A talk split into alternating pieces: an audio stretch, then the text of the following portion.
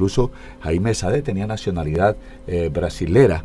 Y, aquí tenemos a, a Martín. Martín, buenos días, bienvenido a Noticias Ya. Estamos realmente en parte, en parte satisfechos por lo que tú hiciste, tu hijo hizo, la familia hizo y Barranquilla te acompañó. Ovaldo, buenos días y muchas gracias siempre por tu apoyo, que gracias a tu apoyo también eh, hemos logrado la captura y procurar traerlo a Barranquilla, a Jaime Sade.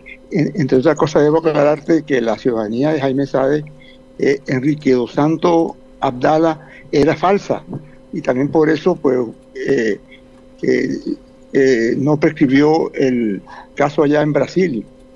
Me siento muy complacido por los logros, compañeros, eh, como, como padre, como ciudadano, y espero que se haga justicia, ¿no? que es lo que yo ando buscando siempre. Aunque no nos quisiéramos recordar ese momento de 1996, pero quizás muchos oyentes nuestros eh, jóvenes no conocen ese triste episodio de violación y asesinato de esta joven estudiante Nancy Mestre en 1994 de una manera muy sucinta. Martín, eh, ¿qué día fue y qué fue lo que pasó? El 31 de diciembre de 1996, eh, Jaime Sade, que era amigo de, mi hijita, eh, pidió permiso para ir a festejar el 31 de diciembre con su familia y le di permiso hasta determinada hora porque era por la fiesta, ¿no? de la 1 de la mañana hasta las 3 de la mañana que la trajera, pero nunca la trajo. Por cierto, yo mismo se la entregué y le dije, me la cuidas. Y así fue como me la cuidó. Luego después la encontramos en la clínica del Caribe, eh, con un disparo en la cabeza, desnuda, con matorrales en la sábana que la habían llevado. La llevaron en una furgoneta, una camioneta, en el platón de una camioneta. Y, él, él se había, había huido estaba el papá que me dijo que mi hija se había suicidado o intentado suicidar, cosa que nunca fue cierto. Y ahí comenzó el calvario de mi familia y mío, ¿no?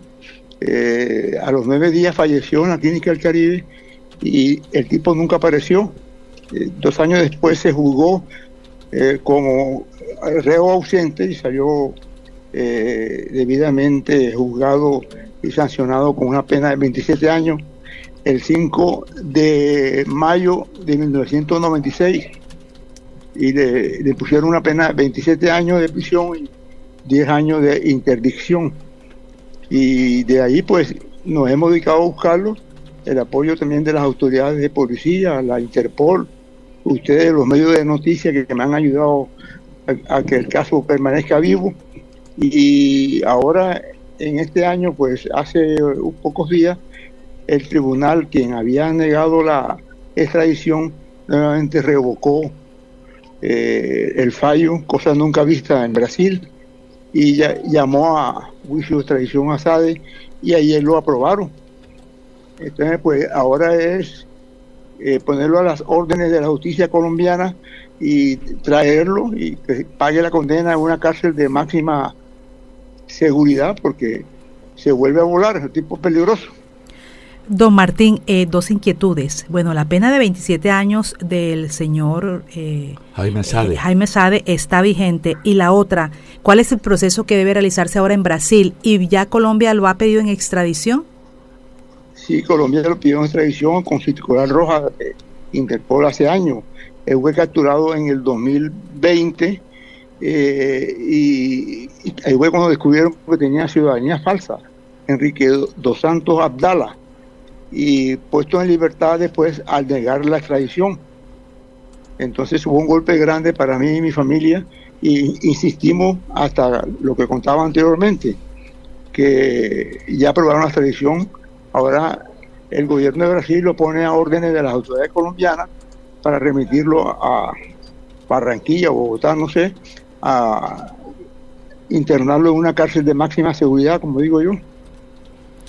Y entonces está vigente esa pena de 27 años. Completamente vigente.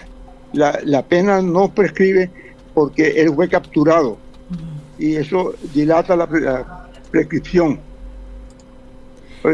Entonces ahora falta... Él, él, viene, él viene y comienza a pagar la condena aquí en Colombia.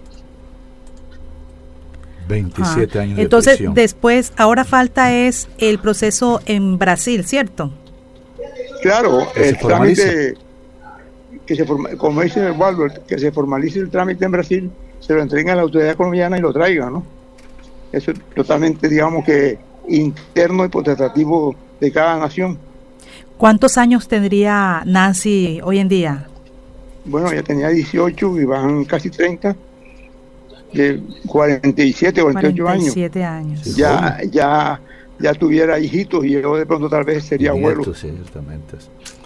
Es un pesar, un ah. pesar grande, sobre todo comenzando su vida. Ella, ella creo que terminaba apenas bachillerato, ¿no? Ella tenía bachillerato ese año en el Colegio Marimao. Un excelente colegio de Barranquilla, en el Marimao.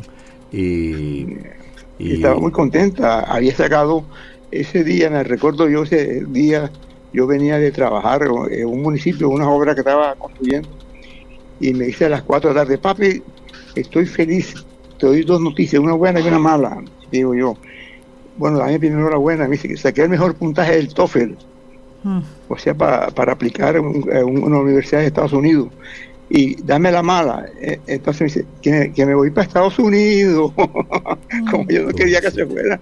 Y se, y se me fue, ¿no? Fíjate tú. Don eh, Martín, ¿y ha soñado con ella?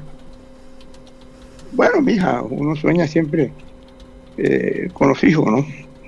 Eso sí es normal, es una pregunta que... Y, y, a veces sueños lindos y a veces sueños feos. ¿Y cómo hoy está su familia? ¿Cómo? ¿Cómo, está, su familia, hoy, Martín? No, la familia mía está complacida porque se va a hacer justicia, pero siempre el dolor durante casi 30 años ha permanecido intacto. Sí. Claro. Eso es el dolor casi intacto. Muy difícil, muy difícil de cicatrizar, pero da una tranquilidad, una tranquilidad que por lo menos, por lo menos que tarda la justicia, como dice, se dice comúnmente, pero, pero llega. En este caso llegó, a veces ni llega. En este caso llegó la justicia porque usted no dejó que, solamente eh, los jueces tuvieran a su cargo eh, las investigaciones, sino que usted también se apersonó de esa investigación y mantuvo viva, mantuvo viva eh, esa, esa investigación para que hoy se hiciera justicia. Sí, señor. Y gracias a ustedes, los medios de comunicación también, que me ayudaron bastante y siempre estuvieron prestos a mantener la noticia vigente. Y usted también eh, acudir a los medios porque eh, es la única manera también de que de que la información, el hecho se mantenga vigente, que, que no muera, ¿verdad? Así, así por lo menos los, medios lo mantienen resonando, resonando. Martín, bueno, estamos siempre aquí pendientes, y, igual que tú, estamos satisfechos, contentos de esta decisión, que como tú lo has señalado, es una decisión inédita por primera vez en, en la Corte Suprema del Brasil, eh, ante una decisión anteriormente en el que había una especie de empate, ¿verdad? Eh, tomó la decisión de no, no un empate en la, en, la, en la, decisión, pero eso es lo que nosotros impugnamos, que el empate es para acción penal, no para extradición. Entonces, pues ahí hubo algo en donde mis abogados se, digamos, se agarraron, pues se sustentaron. Y, y la Corte Suprema volvió, retomó el caso y hoy eh, se anuncia pues la extradición de Jaime Sade a Colombia. Eh, bueno, Martín, te dejamos caminar, sabemos que haces ejercicios, caminas, es la rutina tuya para mantenerte también sano. Te damos un abrazo solidario y muchas gracias por atendernos